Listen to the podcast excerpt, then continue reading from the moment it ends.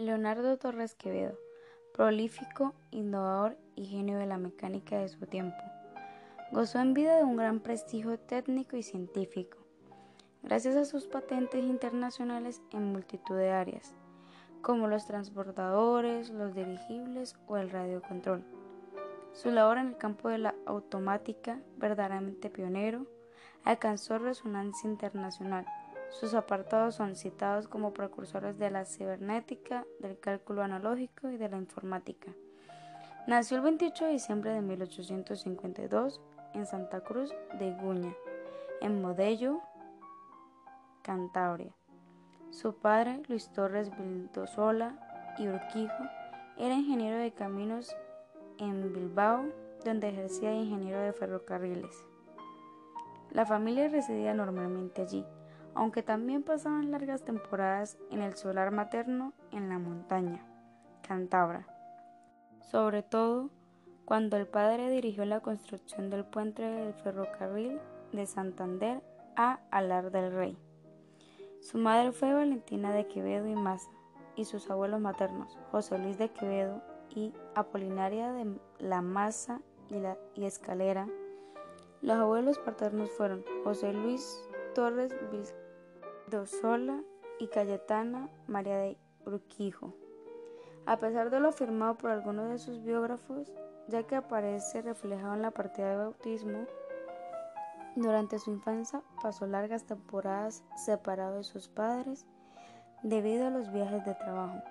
Por ello fue cuidado por las señoritas de Barenechea, parientes de su padre, de lo que declararon heredero de sus bienes lo que le,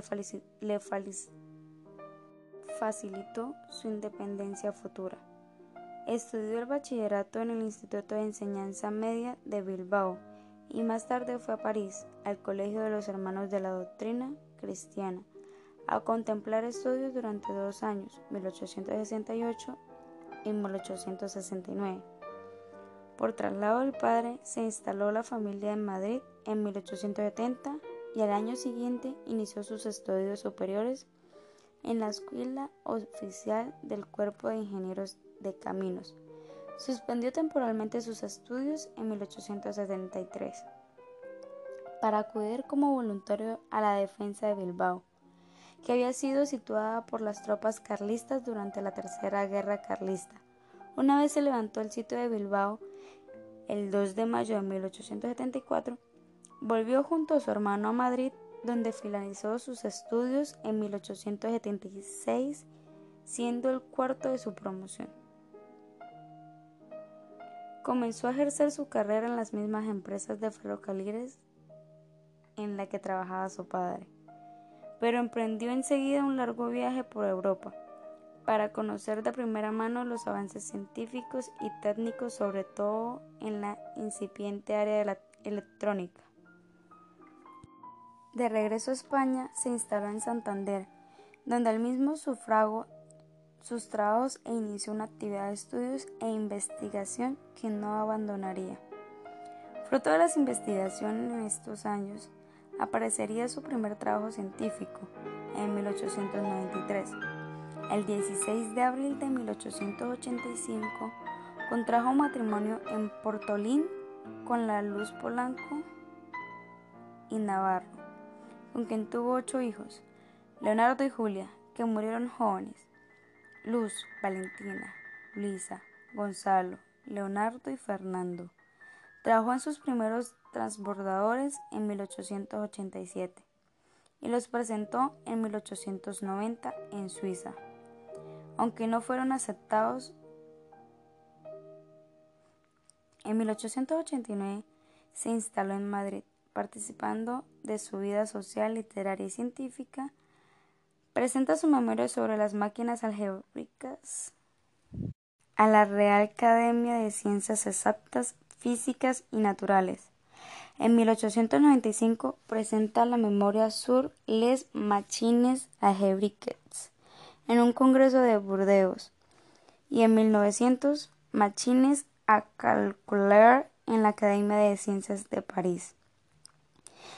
De las labores en que estos lleva a cabo el Ateneo, se creará en 1901 el Laboratorio de Mecánica Aplicada, más tarde de Automática, del que fue nombrado director. El laboratorio se dedicó a la fábrica de instrumentación científica. Ese mismo año ingresó en la Real Academia de Ciencias Exactas, Físicas y Naturales de Madrid, con discursos sobre máquinas algebraicas. Años más tarde, acabaría siendo presidente de esta Real Academia. En 1910, entre los trabajos del laboratorio caben destacar el magnetógrafo de Gonzalo Brañas, el espectrógrafo de rayos X del Cabrera y Costa, y el microtomo y el pantimicrotomo de Santiago Ramón y Carvajal. En 1902 presenta una memoria con anteproyecto del globo dirigible a las Academias de Ciencias de Madrid y París, y en 1903 la patente del telequino. En 1910 viaja a Argentina, con la infanta Isabel para proponer en el Congreso Internacional Americano la constitución de la Unión Hispanoamérica de Biografía y Tecnología y Ciencias. Aliado Filio, sus diseños patentados de dirigibles fueron usados por ingleses y franceses contra los cepelines en la Primera Guerra Mundial. En 1926 apareció el primer fascículo de un diccionario tecnológico hispanoamérico. En 1912 creó su primer autómata ajedrista y en 1914 los ensayó sobre automática. En 1916 se inaugura su transbordador sobre el río Niagara y el rey Alfonso VIII le impone la medalla Echegaray. En 1918 rechaza el cargo de ministro de fomento que le ofrece el marqués de Auxemas. En 1920 ingresa en la Real Academia Española, en el sillón que había ocupado Benito Pérez Galdós, y a pesar de ser miembro de la sección de mecánica de la Academia de Ciencias de París, fue también elegido presidente de la Sociedad Matemática Española, cargo que ocupaba hasta 1924. Además, en este año creó su segundo autómata. En 1927 se le nombra uno de los doce miembros asociados de la Academia de Ciencias de París.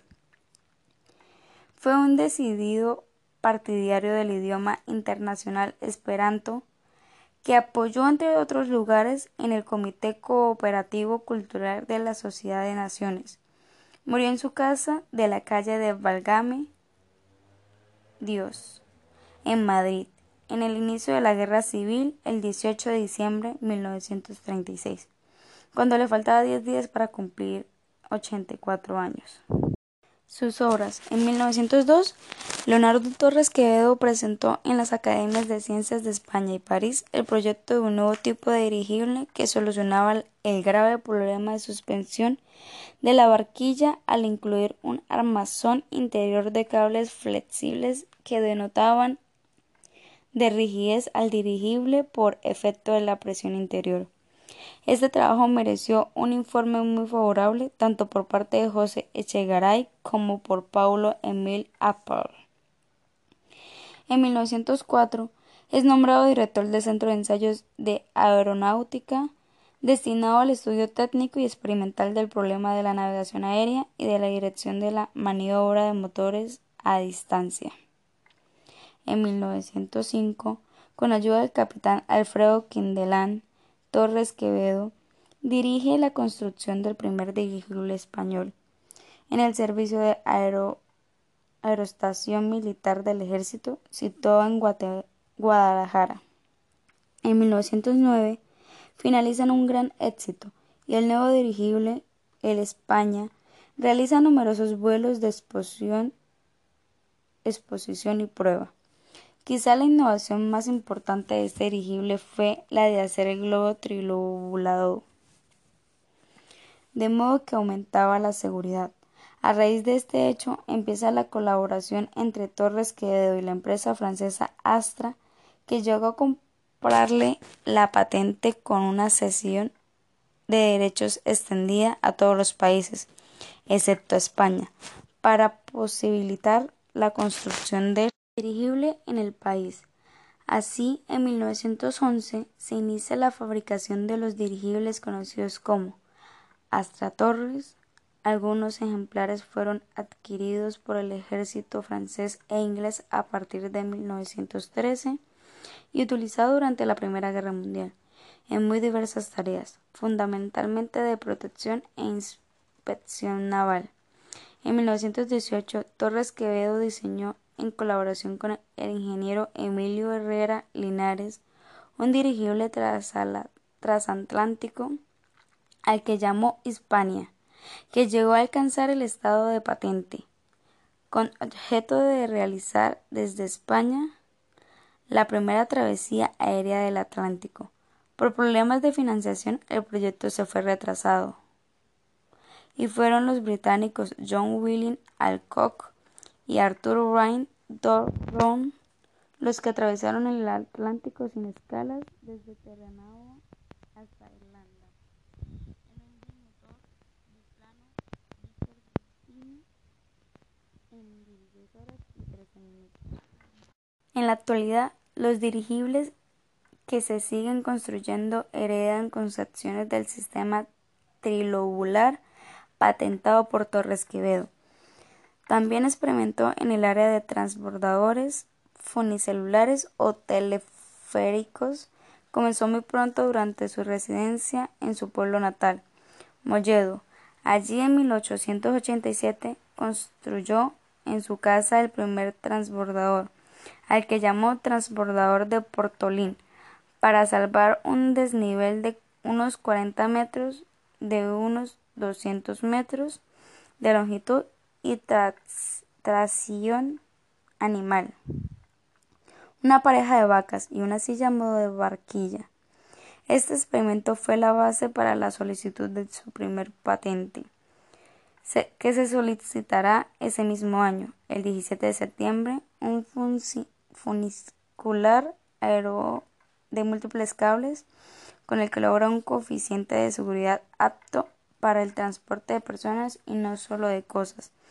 Posteriormente, construyó el denominado transbordador del Rey León, de mayor envergadura, ya con motor, pero que siguió siendo utilizado exclusivamente para el transporte de materiales, no de personas. El telequino consistía en un autómata que ejecutaba órdenes transmitidas mediante ondas hertzianas con el equitino, Torres Quevedo estableció los primeros operacionales del moderno sistema de control remoto inalámbrico y fue un pionero en el campo del mandato a distancia. En marzo de 1905 ensayó las primeras pruebas de telequino, manejando el primer vehículo terrestre del mundo en el Fronto Betty Jay de Madrid. En 7 de noviembre de 1906, en presencia de Alfonso VIII y ante una gran multitud, demostró con éxito el invento en el puerto de Bilbao. Al guiar un bote desde la orilla, más tarde intentaría aplicar el telequino proyectiles y torpedos, pero tuvo que abandonar el proyecto por falta de financiación. En el 2006, el telequino fue reconocido por la IEEE e como milestone un hito para la historia de la ingeniería a escala mundial. Las máquinas analógicas de cálculo buscaban la solución de ecuaciones matemáticas mediante su traslado a fenómenos físicos. Los números se representaban por magnitudes físicas que pueden ser rotaciones de determinados ejes, potenciales, estados eléctricos o electromagnéticos, etc. Un proceso matemático se transforma en estas máquinas en un proceso operativo de ciertas magnitudes físicas, que conduce a un resultado físico que se corresponde con la solución matemática buscada. El problema matemático se resuelve pues mediante un modelo físico del mismo. Desde mediados del siglo XIX se conocía diversos artilugios de índole mecánica. Como integradores, multiplicadores, etc. Por no hablar de la máquina analítica de Charles Babbage. En esta tradición se enmarca la obra de Torres Quevedo en esta materia que se inicia en 1893 con la presentación en la Academia de Ciencias Exactas, Físicas y Naturales de la memoria sobre las, sobre las máquinas algebraicas. En su tiempo, esto fue considerado como un suceso extraordinario en el curso de la producción científica española. En 1895 presenta la memoria sur les machines en un congreso de Burdeos, la Asociación por Avancement des Sciences. Posteriormente, en 1900, se presentará la memoria machines a calcular en la Academia de Ciencias de Francia. En ella se examinan las analogías matemáticas físicas que son base del cálculo analógico o de cantidades continuas y cómo establecer mecánicamente las relaciones entre ellas. Expresan fórmulas matemáticas. Su estudio incluye variables complejas y utiliza escaleras logarítmicas. Desde el punto de vista práctico, muestra que es preciso emplear mecanismos sin fin tales como discos giratorios para que las variaciones de las variables sean ilimitadas en ambos sentidos. En el terreno práctico, Torres Quevedo construyó toda una serie de máquinas analógicas de cálculo, todas ellas de tipo mecánico. Una de ellas es el ajedrecista que presentó en la Feria de París en 1914 y consideró el primer videojuego de la historia. En estas máquinas existen ciertos elementos denominados aritmóforos, que están constituidos por un móvil y un índice, que permite leer la cantidad representada por cada posición del mismo. El móvil es un disco o un tambor graduado que gira en torno de su eje. Los desplazamientos angulares son proporcionales a los logaritmos de las, de las magnitudes a representar. Una nueva teoría, la automática.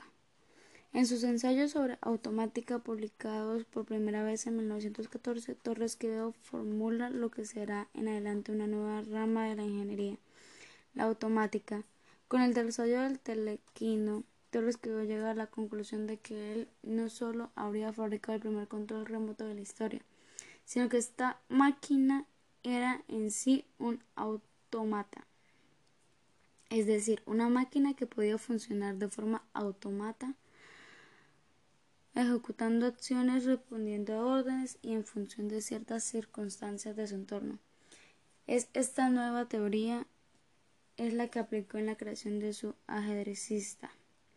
El aritmómetro electromecánico, el primer computador. Partiendo de esta conclusión, Torres explotó las posibilidades que le brindaba esta nueva rama de la teoría de las máquinas y la aplicó al desarrollo de las máquinas de cálculo. Gracias a ello pudo salvar las numerosas dificultades que hasta entonces había planteado la creación de estas máquinas por métodos exclusivamente mecánicos donde Charles Babbage había fracasado no por falta de medios o talento. Rock él logró resultados satisfactorios.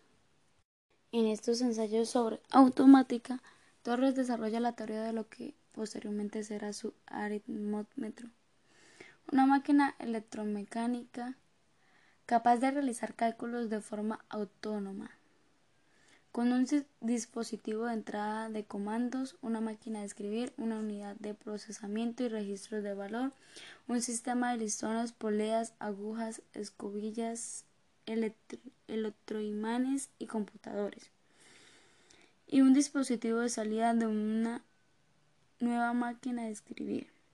Es en definitiva lo que debería consagrar internacionalmente a nuestro ingeniero como el inventor del primer ordenador en el sentido actual de la historia. Ya en, este texto Torres Quevedo describe no solo la idea de una máquina de funcionamiento exponencial para realizar los cálculos, sino la aritmética en coma flotante, gracias a la cual pueden manejar en los cálculos números muy grandes, en los que constituye la primera aparición de la idea de la aritmética en coma flotante de la historia.